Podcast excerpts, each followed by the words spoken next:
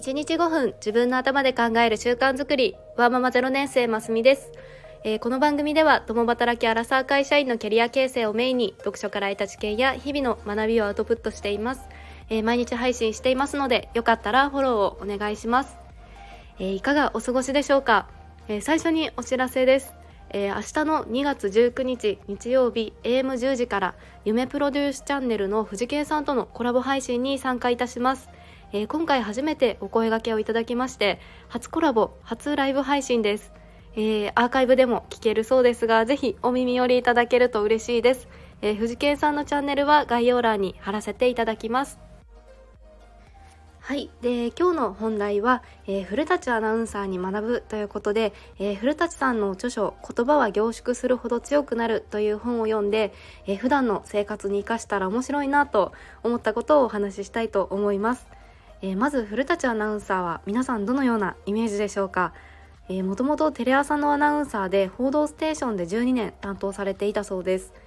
現在はあのフリーで活躍中ということですが古舘さんといえば私は実況中継の印象がやっぱり強いですね。なんかこうパワーワードを残されているというか、まあ、話の存在感のある方ですよね。で本の中では昔は山手線を何周もして人や風景をどのように伝えたらいいかっていうような訓練をしていたそうです。で言葉を煮詰めるっていうような表現が本にも出てきてなんかこうして音声配信をしていても言葉を煮詰めるっていうのはなんか学びがあるなと思いました。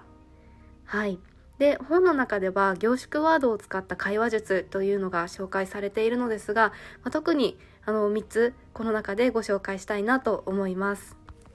はい。で、1つ目は、えー、イラッとしたら実況中継です。のお家の中でちょっと何かがあった時になんか本では切れる時は実況中継というふうに紹介されていましたがこれは一回やってみると面白いなと思いましたえー、例えばなんか夫が週末すごい朝起きるのが遅くて、まあ、自分は子供に朝からこう付き合っていて、まあ、眠いしイライラ みたいな時にやってきました。現在の時刻は11時。夢の国から夫くんがやってきました。一方息子くんは7時間前から元気に起床。ママは6時に起こされ遊び尽くしています。眠い眠すぎる。こんな時に言ってほしい言葉は何かすることある？そんな一言が言ってほしい。さあ夫くん次の一言をどうぞ。みたいな。形で、まあ、これあの我が家の今日の朝なんですけど、まあ、自分は寝れていいよねとかってこう一言言うよりも全然雰囲気が変わるなと思いました。まあ、子供が片付けしてくれないとか、まあ、この先宿題してくれないみたいなちょっとイラッとした時にもなんか使えそうだなと思いました。はい。2つ目は主語ずらしです。えー、人からこれこれこういうことがあったんだけどどう思う？っていう風に聞かれてあ正直答えづらいなっていう時に主語を変えてみるといいそうです。例えばタレントの〇〇っていう方が言っていた言葉で、えー、誰々が言ってたけど〇〇っていう考えもあるよねとかあとはあなたは〇〇っていう風に思ったんですよね。まあ人によるよねとか。で、まあ、あとはもう独特な考えだねって逃げ切るのもいいそうです。はい。で3つ目3つ目は、えー、ユーモアを交えてオブラートに伝えるです、えー、例えば同じ話を繰り返すような話をする人の対応として何回聞いても面白いです。再放送だと思って聞いちゃった。みたいなことだそうです。でちょっとこれは使える相手とシーンは限られますかね。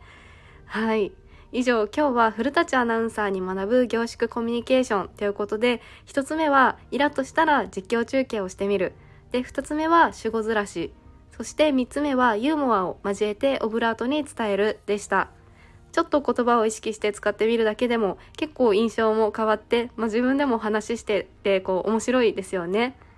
はい。では今日のお話が、あ、これはちょっと使えそうとか、いやいやちょっと 使いづらいなって 思われた方も、いいねボタンやフォローをしていただけると嬉しいです。えー、お聴きくださり本当にありがとうございました。それではまた明日の放送でお会いしましょう。